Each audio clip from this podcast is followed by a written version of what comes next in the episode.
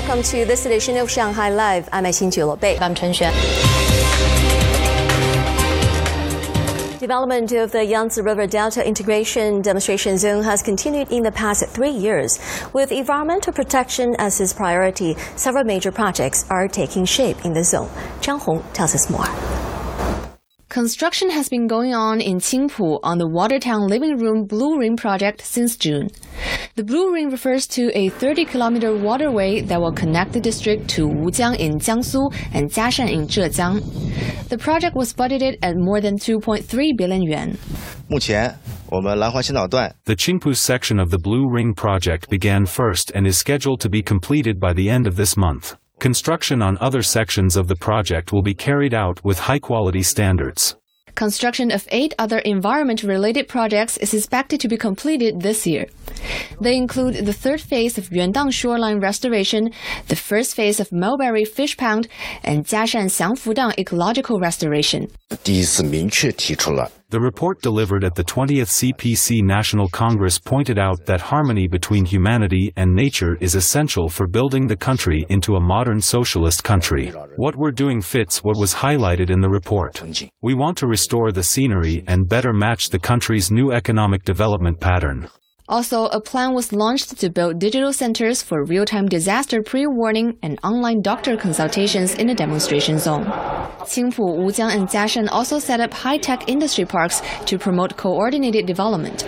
20 policies were issued to attract talents to the demonstration zone. Construction is being accelerated on the Shanghai section of a new railway linking the city to the neighboring Jiangsu and Zhejiang provinces. Zhang Yue brings us the latest.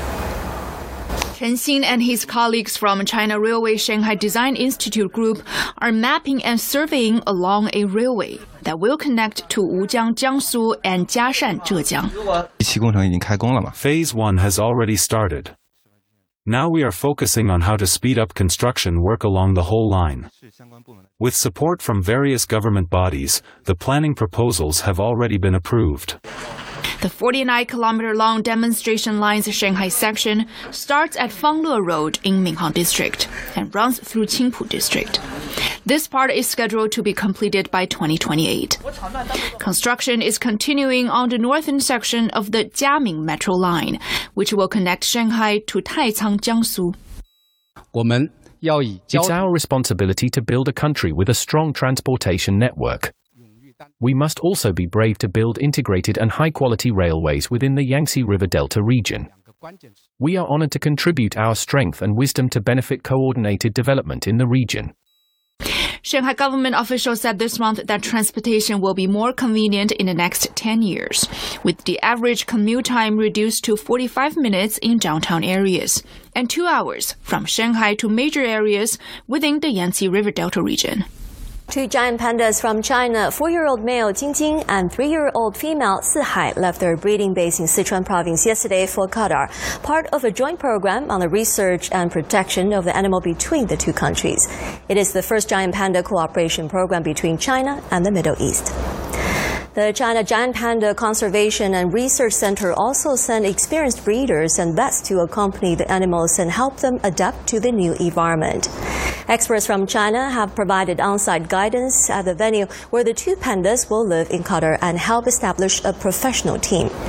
In May 2020, China and Qatar signed a cooperation agreement on giant panda protection and research to promote international cooperation on the protection of biodiversity.